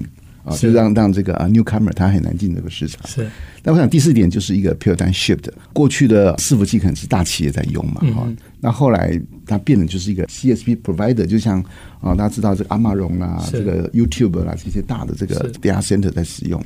那这些 data center 的基本上他们不需要品牌的这个 server，它基本上都是客制化的。是。那因为它客制化，让信华有这个机会呢，赢得一个比较大的一个市场占有率。不过这是真的很不简单，因为第一个是您十八年前就看到，当然现在因为疫情改变我们生活形态，所以大家会觉得，哎，这很重要。可是第一个是您十八年前就可以看到，然后第二个是说，您在这个过程就是高筑墙，不断的推陈出新，每隔两年或是配合客户的需求，不断的精进。这个过程对一个新创更不容易，因为很多时候新创要急着赶快先先赚钱，先获利。没错啊，那您是怎么样的坚持下去？不过关键点就是说，在二零零四年啊，那时候我们公司创立嘛，嗯、你想看二零零四年的时候还没有 iPhone，、嗯、所以那时候大家应该很难想象什么叫云端是。所以，当我在创业的时候，你要跟投资者或者跟你的团队讲说，这个云端可能很困难。嗯，所以那真的是一个信念跟理念啊。但是，我想这个关键点是我们感谢这个广达创办人林百里林董事长啊。事实上，他在二零零七年的时候就有这样的想法，他认为这样的运算呢，就像这个电源插座一样，随插即用。所以那时候大家也不晓得怎么来应用，只是认为说，这样的大部分的运算都是一个集中化的运算，而在 client 端里面，就像这个怎么 plugin 就可以用这样一个概念啊。所以，我们也相信这样一种未来的一个世界的一个 scenario。那这种情况下啊，它需要一个类似一个 BMP 这样的晶片的一个发想跟开发。嗯，那时候信华就哎，我们决定 go 这个方向啊。所以我想，一个新创企业带你自身的努力很重要，但是我觉得站在巨人的肩上，实际上是更重要。是，特别是您刚刚也提到，你们是一种广积粮哈，你跟客户。非常密切的合作，其实客户要换也不容易，对不对？真是我跟你讲，有客户尝试换过，后来真的是放弃了哦，因为整个软体的转换成本太高了。是。所以这样某一种程度也说明你们的产品，或是你提供的是一个 total solution，不只是 SOC 的 chip，也包含软体，包含其他的部分。哎，没错没错。所以现在讲这个 SOC，看起来好像只是硬体的设计，事实上对一个 IC 设计公司，尤其是以 SOC 为主的 IC 设计公司，嗯、实际上它里面的软体公司的人才可能远大于 IC 设计的人才。哦，它可能是两倍、三倍、四倍的一个比例。是，因为它有非常多的软体需要去开发。是，这个软体的开发对我们讲，反正是一个很好的一个进入障碍的一个保护墙。哦，我觉得这个也对于国内来讲，特别对于呃资讯领域的教育也好，人才培育也是一个值得省思的地方。因为我们过去常常会觉得说，哎，台湾没有软体产业，可是事实上，台湾很多资讯的人才反而是像您刚刚提到，一方面我们有很强的 ICD 产业、半导体产业，在那个基础上。可能需要三倍四倍的人才，这可能是另外一个蛮好的一个发展。不过在教育讲，就国内的这种比较大型的软体的开发产业比较薄弱一点啊。那我想这个关键点就是因为台湾的半导体产业做得太好了，是，所以吸收了大部分的这个软体毕业的人才是这个半导体产业，嗯嗯，那使得其他的大型软体开发可能就相对就比较薄弱，比较少。是。这代表一件事情，就是说，一个国家基本上它的产业发展实际上是有选择性的。嗯，因为当有一个产业发展的非常好的时候，实际上会间接的影响到其他产业的发展，因为它的人才资金呢就会被这个好的产业所吸引走了。是是啊，所以除非说我们国内能够大量开发外来的人才进来，不然的话，你说我们每个产业都要兼兼顾的很好，我想那是一个不容易的事情。是是，你创业的时候，那时候。我想是一个新创公司嘛，哈，基本上就是你要慎选你的产品，嗯，你不可能跟大公司 compete，所以那时候给第一个 criterion 就是第一个我要做的是 B to B 的，是不要做 B to C，第二个是我要做的是一个利基的市场。那这两个 criteria 之后，那这样但鹰眼机会有机会跟广达来合作，让我们进这个市场。是。那经过十八年后，我们成为里面的一个啊电脑厂商，我想是一个很 lucky 的一件事情。是非常感谢刚刚林董事长分享的他在创业的选择，特别他提到说他选择一个 B to B，然后是一个 niche 的，这其实跟。蓝湖策略里面提到，第一个你要找到这个价值溪流的汇聚的点哈，就是一个利基蓝湖的市场。那这种 B to B 某一种程度也是一个缓称王的概念，就是说，诶，我当这个老大旁边重要的供应商啊，就像当初啊新华跟广达很好的合作，然后现在在远端伺服器的管理变成全世界的第一。那可不可以跟我们分享一下，您一般怎么看待人才，或者您在看人有什么特点？新华在招募人才这一块啊，事实上我们很愿意去。花很大的 effort，甚至我们透过黑 hunter 来来帮我们找人才。那甚至我每个都会去 interview。实际上我很相信主管的这个眼光啊。实际上他们 say yes，基本上我都没什么问题。那我追关的 interview 基本上都不在 interview，我都在 sell company，是告诉这个人才说：“哎，我们公司的愿景在什么地方？我们的未来怎么样？”这样啊。所以我花很多时间在做这一块。那但有另外一个好处是这样，就是我们跟不同人才去沟通的时候，我可以借机会了解每个企业的管理的风格啦，他面临的问题啊。那我想这个对一个管理者来讲，也是一个很好的学习的机会。是。特别是你们招募的是资深的人，资深人通常他自己也有他的想法，当然他也带了他的专长，所以怎么样透过董事长的分享跟他对谈，你可以找到志同道合，我觉得这个应该对公司很有帮助。而且我希望就是说，假设他真的最后没有加入信华的话，他在外面的时候也可以这个 promote 信华，说信华是一个不错的公司。哦，所以你今天到 IC 之音节目就可以。关键就是这件事情。所以你怎么样去推动公司这种创新的文化，或是怎么样去选定好的技术，然后独特的技术去生根呢？基本上我本身就是一个科技的，是这个这个疯狂爱好者啊，所以因为到今天我对技术的掌握度还算蛮高的啊。实际上我自己早期做了十几年的 IC 设计工程师，我设计的产品应该非常的多啊，所以我对于这个产品的创新啊，实际上是非常的热爱。所以我常带工程师一些讨论啊，一些想法啊，到今天没有停过。那我想也因为我这样一个热爱，也把这样的精神、这样的文化传递到公司的每个地方去啊，所以信华是很愿意的。但是我想创新是这样，就是说，实际上因为他需要去教育这个市场，他很多技术上要去 fine tune 之类的，前面走起来会比较孤寂啊。但是等他起来的时候，我想可以享受到很好的成果。所以我们不太会做 me too 的产品，因为实际上很多的经营者、很多的管理者会经不起 me too 的诱惑。因为 Me Too 最简单就是一产业生态很成熟，产品规格很清楚了解，对手的成本结构也很清楚，是，所以你很容易去 beat，很快就有营收。是，可是就算它打下来之后呢，基本上它的营收呢起起伏伏的。是，呃，今年是你的，明年可能是别人的啊。是，那第一个是资本市场对这样的营收给它的这个 P/E ratio 也很低。是啊，你想想看，两家公司同样都赚一亿，可家公司的 P/E 可能是三十，那家 P/E 可能是十啊。所以你看，同样是赚一亿的公司，一家公司的市值三十亿，一家公司只是十亿。嗯，那你要做哪一个？所以从资本市场的概念来讲，就是赚钱的举例子不是最重要的，而是你怎么去极大化你的股东的财富。那极大化股东财富关键点就是你的市值要极大化，嗯，这才是一个管理的一个最重要的 criteria。那你有这样的思维的话，你就不会去做那个 me too 的产品了。嗯，那但以新闻来讲，因为规模不大嘛，去做 me too 要赢人家，但也不容易哦。这是一个也基本条件的部分。但是在理念上面，我们要的是一个一个市值极大化，变成高毛利、是高成长，是那就 high multiple，那你市值会极大化。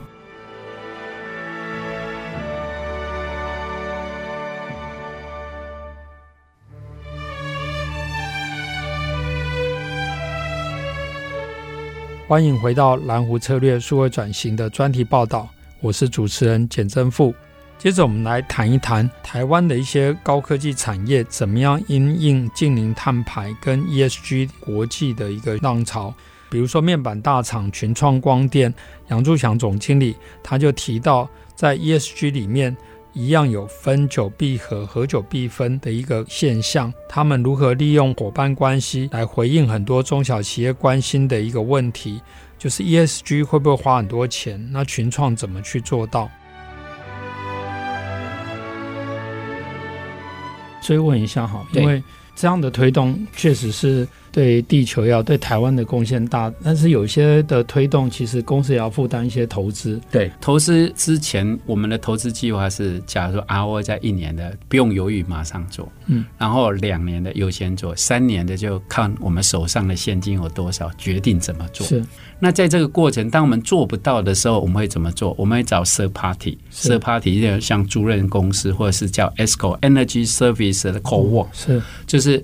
硬体他出，嗯。场域我出，节电下来利润两边分，用这样的方式来弥补万一经营的时候有资金缺口。可是我对外的承诺要做，我们是用这样的方式来一起进行整个节能减碳的推动。所以这反映了就是说，群创在推动这样的智慧营运，而且跟节能减碳结合的过程里面，一个是有持续的承诺，而且。其实发挥很多创新的商业模式，不管是透过跟租赁公司合作、跟 third party 合作，甚至一起来分润可能减少的这个碳排造成的衍生的利益，或是想办法去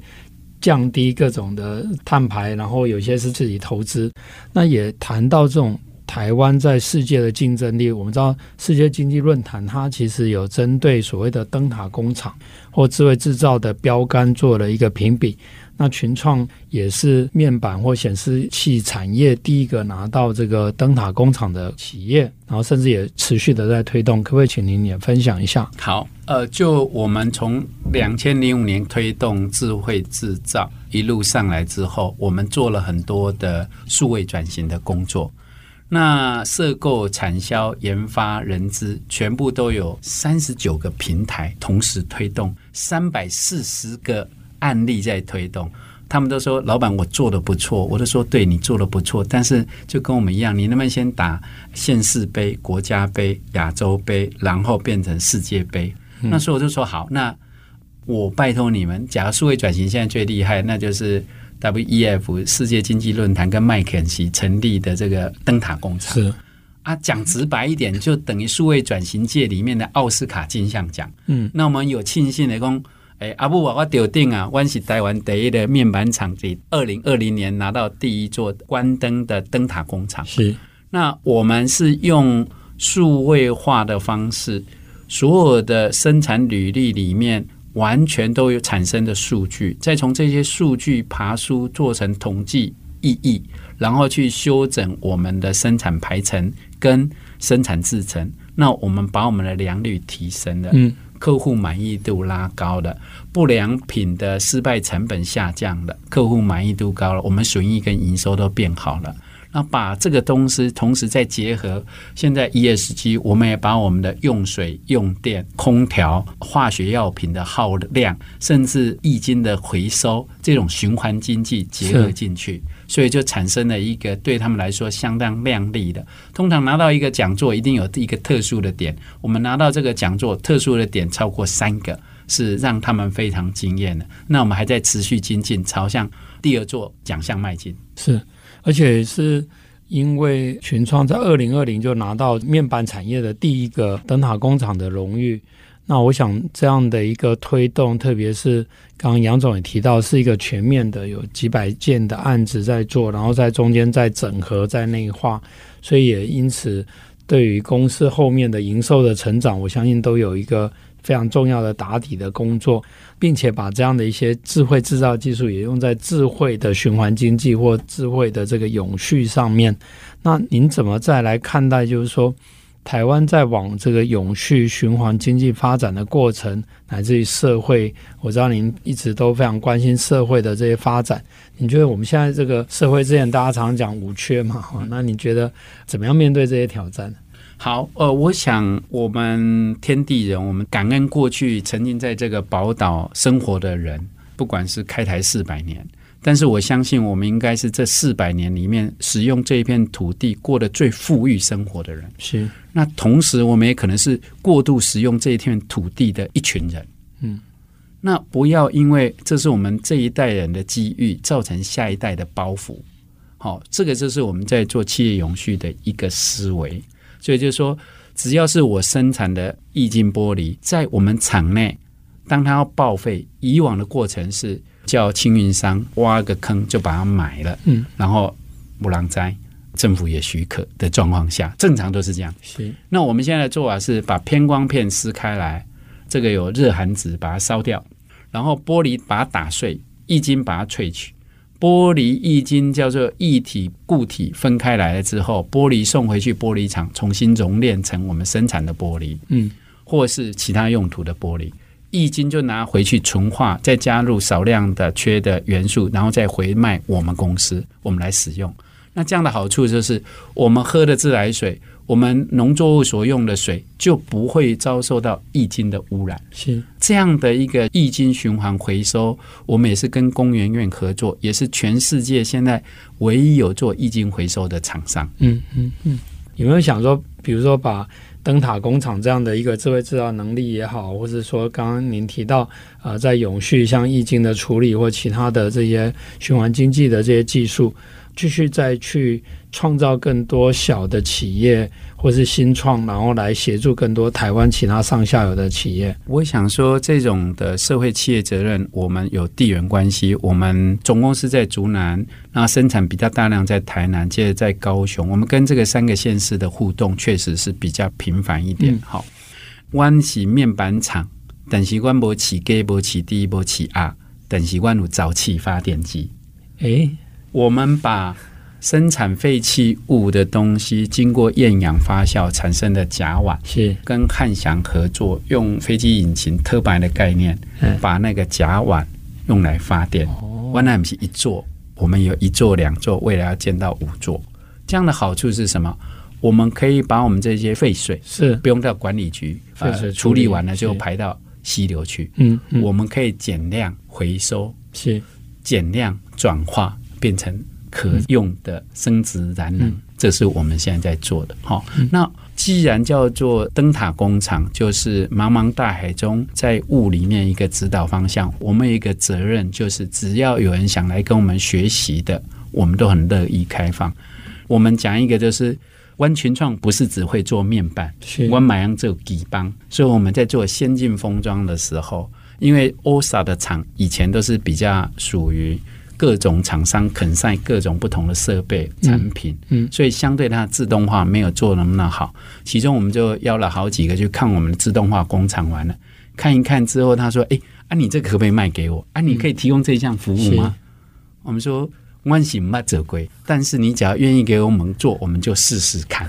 后来我在长雄，对对对，后来我们做完了之后，我们是第四还是第五个供应商？后来我们把我们伙伴的痛点。改善了之后，就变我们的亮点。啊，假后到修不啊，都直接传出去。所以玩家事实上，我们有一个两百多人的自动化团队，事实上有在服务我们往半导体跨的封装业的自动化。是啊，背上我们在前段 TFT 高度自动化，像半导体一样。后段模组，我们的自动化也是 design for cost，design for automation，而且都是 in-house design。这个就像 Toyota 有 Toyota 经济一样，确保我车子的品质坚若磐石。我们的品质也是这样改善，点点滴滴累积出来的。嗯，我们生产出来的笔电百分之七十五是机器人组的，不是人组的，所以 CPK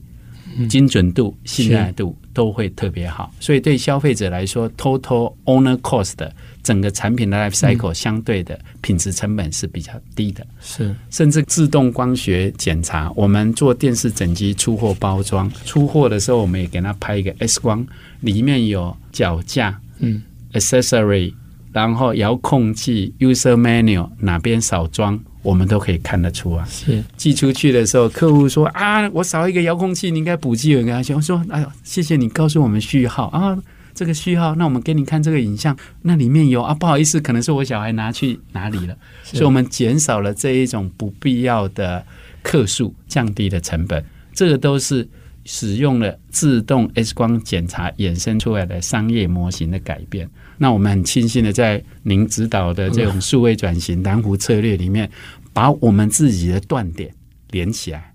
再把产业的断点连起来。把长链变短链，断链变稳固的链，那这样我们体现出来的价值，客户就会很喜欢，那我们的经营就会更稳定。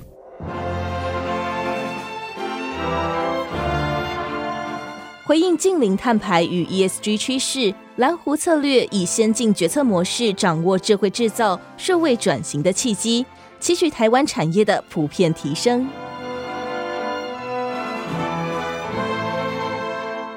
同样的半导体产业，像台积电、旺宏、面板业等等，都用到很多的 ESG 的具体行动，比如说用 AI 大数据来优化冰水主机，以维持一个恒温恒湿的一个晶圆制造环境，并且又能够达到节能减碳，也降低它的成本。那这也是很多工厂它面临 ESG 里面常碰到的问题。那半导体厂、面板厂的经验，相信可以给台湾不少产业启发。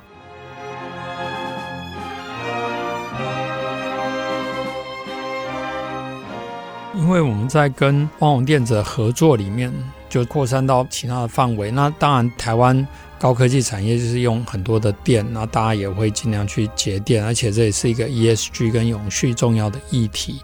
那所以在做的时候呢，你可以想象，我们建一个大的晶圆厂，就像一个大的礼堂，我们要让里面每个人都舒服嘛。那晶圆厂是这样，它要维持恒温恒湿的环境。可是我们知道说，温度的恒温它是靠冷热空气的补偿，所以他们就是要产生所谓的冷冻吨数，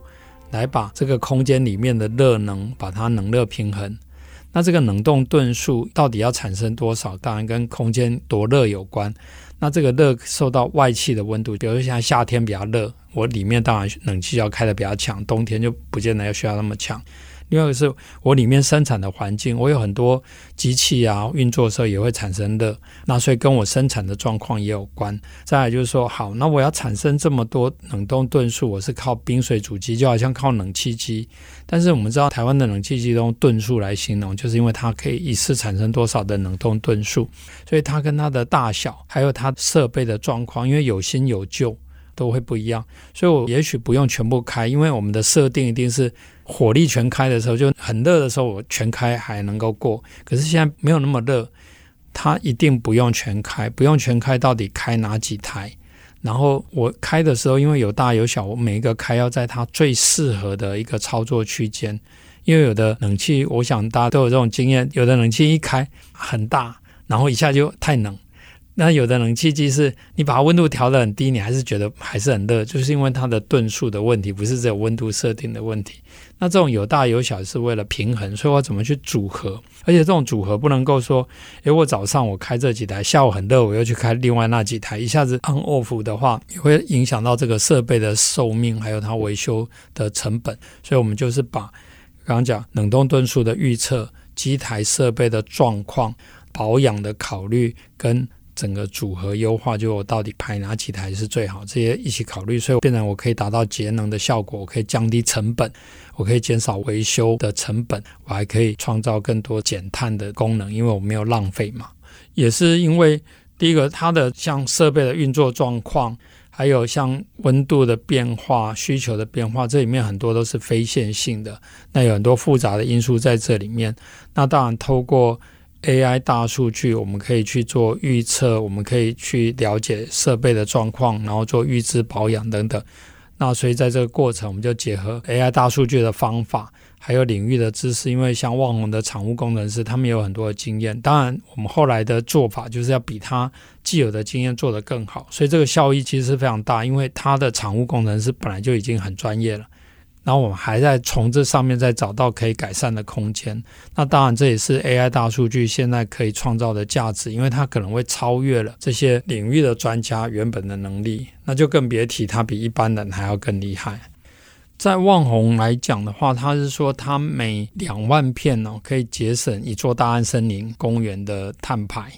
那当然，两万片是一个单位了哈，因为。每个公司的规模不一样嘛，哈，所以他用这样来做一个标准。当然不是说他一个厂子两万片。那当然，台积电有台积电他们呃厉害的地方。那当然，我们也有跟面板厂也有一些合作。所以类似的观念在不同的地方都有一些的合作，只是在旺宏做的更深入、更完整。我觉得这些跟我们合作公司，因为合作都很久，所以他们也了解我们的能力。或是怎么善用我们，所以我觉得在这个合作上相对都还蛮顺的。但是有一些新的公司，有时候慕名而来是会有一些挑战。有一种挑战就是说，他说：“哎，你都已经帮这个半导体产业啊、高科技的这些大厂做过，所以你来做我的问题应该很简单。”其实没有，因为每个产业都有它的难度嘛。而且台湾的传统产业或是其他的制造业，它也有它的。难度的地方，大部分的难度来自于一个是它的基础建设可能没有那么好。半导体它是全自动化，而且它很多新的厂，它的数据收集很完整。其实老的厂数据就没办法收集很完整。那你去看那些台湾的传统产业或一般制造业，它的数据量也很多，可是数据的品质还有它完整性不一定高。那当然，我们因为一直在做，就像呃之前讲，我们是从那种。过去这三四年几乎都在做同样的事情，所以我们很了解说，当你今天数据不够的时候，或是有限的数据，我可以做什么样的事情？我也不会直接用 AI 大数据就全部，因为你有数据，它一定会产生结果了。可是如果你这个结果很难解释，或是没有办法 support 后面的决策，其实只是好像把它配饰得很好，但是不一定真的有用。那这些当然都需要。一方面跟领域专家沟通，跟使用者沟通，让他了解你这个数据只能做到这个程度是有用的，再做下去，学理上做得到，可是跟实务上的应用会有 gap。那另外当然就是说，公司要慢慢一边用方法以后，他要一边提升他的基础建设，这样的话他可以循序渐进。我也不主张说，那不然我就一下子就把整个工厂都把它翻新了，那我就可以做到这样。其实也未必，当然台湾大部分的公司没有办法花那么多钱一下就把它翻新，所以这也是为什么在蓝湖策略以外，我在提工业三点五的原因。当初我们在旺宏的合作，它的厂其实就相对来讲有些也是比较旧的冰水主机这些，所以我们在这样的情况下还能够做出一些成果。那事实上，我们已经也用在一些其他的，比如说像造纸业或其他的行业，也都有不错的成果，所以这个是可以做得到的。另外一个可以做得到的原因，也是我刚刚提到，我们不会说我一定要大数据，或是就像有人讲说，啊，你大数据分析你要多少数据才够，或是你要哪些数据，这问题其实很难回答。因为数据少有数据少可以分析的东西嘛，哈，我不要说你一定要给我所有的数据我才来开始做。其实 data driven 就是我边做我可以发现，而且我是透过分析我来更了解，说我可能要补什么样的数据，我要做什么样的实验会更好。所以我觉得只要开始做，一定会创造一些价值。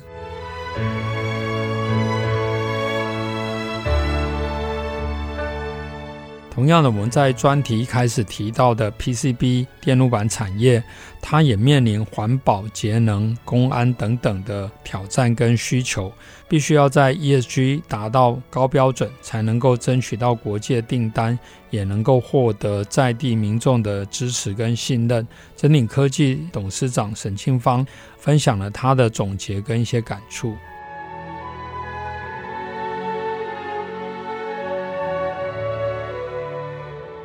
我想台湾这块土地一直对我来说是有着一个深厚的情感，因为毕竟是自己土生土长长大的地方。桃园是 PCB 的故乡。叫我用个数字，台湾的 PCB 公司的产值占到全球百分之三十四，这三十四里面有百分之八十三的公司其实都在桃园，所以希望能够将最先进的技术、最环保的 PCB 产业能够带回台湾。那目前台湾的 PCB 仍然还有技术跟人才的红利，嗯，但是很多厂房其实都是老旧的。我我时常在各种场合讲，我说像桃园的 PCB 厂，大概平均年纪大概有三十二岁的，嗯，那你想说三十二年前盖的 PCB 厂？到现在，不管当时的 layout 也好啦，或者设备也好啦，公安的其实都是一个很大的、很大的问题。我想这些都必须要改造，所以我想希望能够带头作用，能够在桃园设计一个最先进的 PCB 研。假如能够桃园设一个最先进的 PCB 园区，采取最先进的环保设施规划，有了新厂房、先进的设备，再加上 PCB 研究院促成产学研的一个整合，我想才能成为台湾电路板产业坚实的后盾。以引领未来产业的一种各项挑战，哦，这也是我一直念兹在兹的一件事情。所以，其实这个过程，一方面您刚刚也提到，就是说 PCB 产业其实对整个台湾，特别是台湾电子产业的产业链扮演非常关键的角色，因为几乎是无所不在。可是，台湾虽然这方面很多很大，但是有些厂其实是非常老旧，甚至它可能已经跟这个一般居民的区域都混在一起了。然后，因为厂房的老旧、管线的老旧等等，可能也会造成潜在的一些风险啊。那透过如果将来能够成立一个 PCB 的专区，像臻鼎或者其他这些领先的厂商，用最先进的技术，就能够让这个产业彻底的转型升级，然后并且创造更多的这些就业的机会。那我们知道，臻鼎科技集团在国内外都得过很多环保的大奖，甚至也是 Apple 少数特别在它的供应商里面，把它特别用专章来介绍。大概只有臻鼎跟台积电有获得这样的荣誉。那您可不可以分享一下，对于这样的一个环保，而且您用这个发展科技造福人类、精进环保，让地球更美好，来作为整个真鼎的经营使命？那您可不可以来做个这一方面的分享？其实环保这件事情，我在二零零六年的时候，我曾经跟内部同仁讲，我说环保只要做不好这个事业，我宁可不做。我想我跟简教授，我们都是同样桃园大溪人。是啊，我小时候呢，在家里面，我妈妈跟我讲，阿芳，今天中午没有菜，我背个细垫子到河边去抓抓鱼，垫垫鱼就就有鱼可以吃。那时候我考上高考，进入公家银行上班。那时候也只是一个梦想说，说啊，假如有一天退休以后，拿个退休金就可以回家，像陶渊明一样过的那种田野生活。就三十几岁以后，就发现说啊，怎么稻田的水都已经连鱼都没有了？这也是因为工业化之后的一个污染掉了。所以我一开始在经营真鼎的时候，我就下定一个决心，我说环保做不好，这个事业我宁可不做，因为这样贻害后代，甚至破坏地球的生态。哦，这是我一直念之在兹的事情。我在二零零六年，我们开始建厂房的时候，我就采取业界最高的标准。当时还很多人认为说，质疑我说：“沈董，你太浪费了吧？经营事业就好了，还要把环保做那么好。”我那时候跟很多人讲，别人都甚至嗤之以鼻。不过到现在来以后，大家都说我才是对的，因为我想。也不止大陆，其实各个地方对于环保的重视越来越严格，所以我们工厂也因为我当时就把基础建设好，那也落实执行，所以我们完全没有受到影响。所以真鼎在环保这一块，到现在还是持续引领业界，备受国际一线客户及地方政府的认可，也成为我们强大的竞争优势。我想这也是一份社会责任。除了环保标准领先同业以外，我们也采取先进的节能设备，使用低碳无土的一个环保材料。我们在淮安里有个第第二园区，我们也用太阳能发电等等，一步一步在实现所谓的 EPS 加 ESG 的一个愿景目标在落实。包括我刚刚也特别提到，就是说像环保，不仅是尽早做规划，因为我们的厂很大，只要你盖完了以后再来修改，再怎么改，我让旧衣改旧衣，永远都是旧衣。是，所以在刚开始的时候，你的建设规划就要规划得很好。所以我只要不是十几年前自己很坚持要做这一点，所以有时候我我时常用一句话，我说当一个领导人，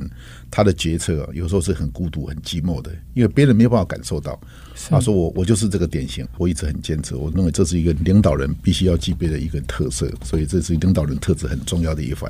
我想这也是为什么正鼎科技集团可以在全球不同的地区都能够稳定的成长，因为一开始就用比较高的环保的标准，自然而然不会因为后来可能不同地区它的一些调整而改变。那当然这也是您特别提出对台湾发展这个 PCB 产业的一个建言，因为。如果要维持这个产业，甚至让它变成台湾，不只是正鼎需要第二条生长曲线，台湾也需要另外一个重要的造园产业，特别是像 PCB，它影响整个产业链，所以应该要有一个专区，然后把这个环保做好，然后整个产业生态可以一起来发展。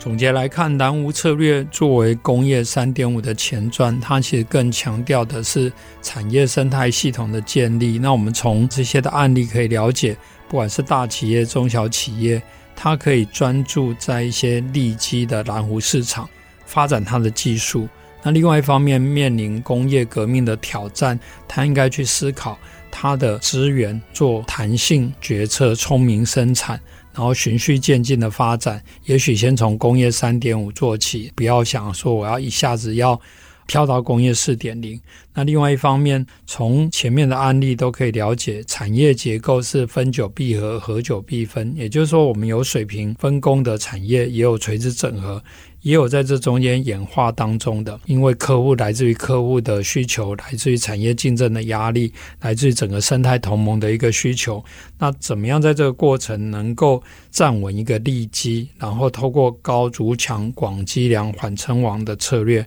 高筑墙当然就是透过自主的研发来建立核心的能耐，而且在这个过程里面呢，先变成这个蓝湖市场的一个老大，所以你把竞争门槛拉高了，那这样竞争者。它不容易进来，你就可以享受比较高的利润。那另外一方面，客户呢，他想要再转单，他的成本也会变高，所以你就建立了一个竞争的门槛，也保障了你的收入或是你的毛利。广积粮的意思就是说，我要想办法把这样的一个核心的能耐扩散。我们常常讲说，这个蓝海，其实他讲的意思是你要做大做强，就把一个市场做得很大，做得很强。但是这种挑战很大。但是蓝湖谈的是把一个市场做精做深，做深的意思就是广积粮。我除了我原来做的以外，我可能对客户提供的服务更多，所以我可以创造的价值也更多。那我就把这个市场经营得很好。那我经营很好以后呢，我就再去复制到其他的地方。因为很多的管理的能力，就像我们在访谈里面，不同公司其实都有异曲同工之妙。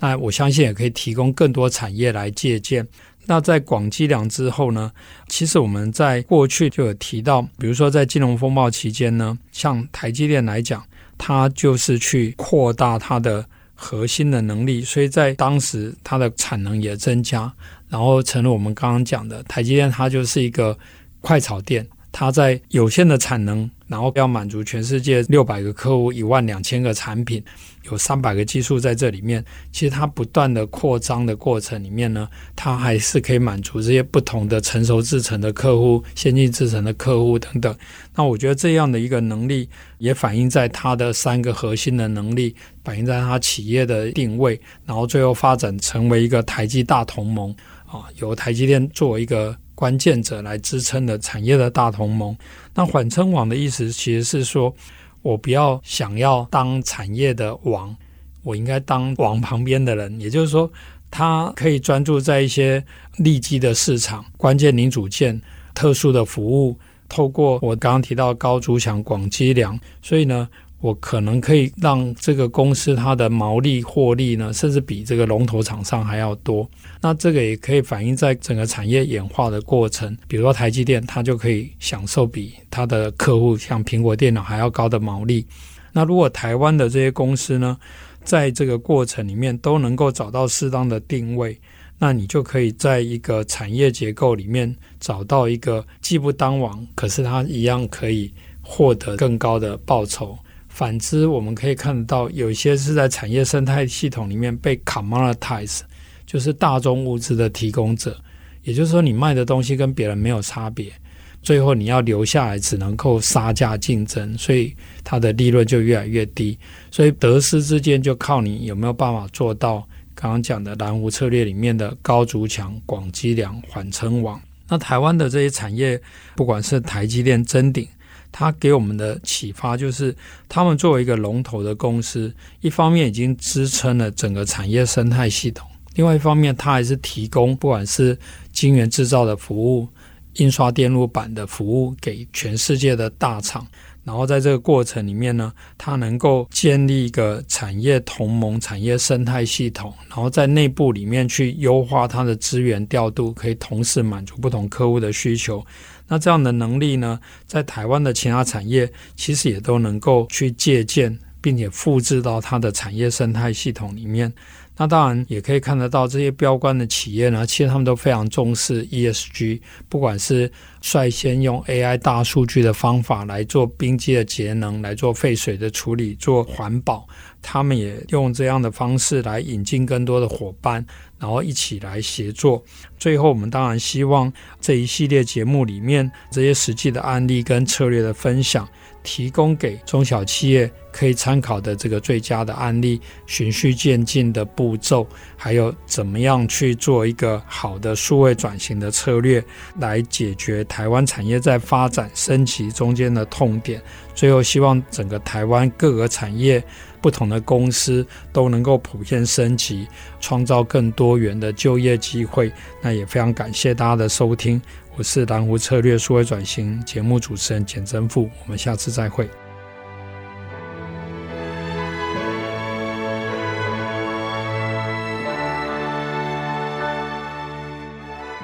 本节目由财团法人臻鼎教育基金会赞助播出，